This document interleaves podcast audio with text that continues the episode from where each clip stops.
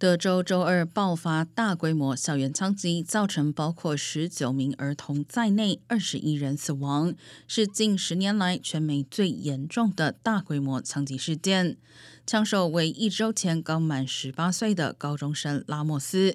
根据德州议员披露，拉莫斯在生日当天达到德州购枪最低年龄后，立刻就购买了一把 AR 十五步枪。警方表示，所有遇难者都在同一个教室里遭到枪杀，而拉莫斯在前往小学展开杀戮之前，曾向和他住在一起的祖母开枪。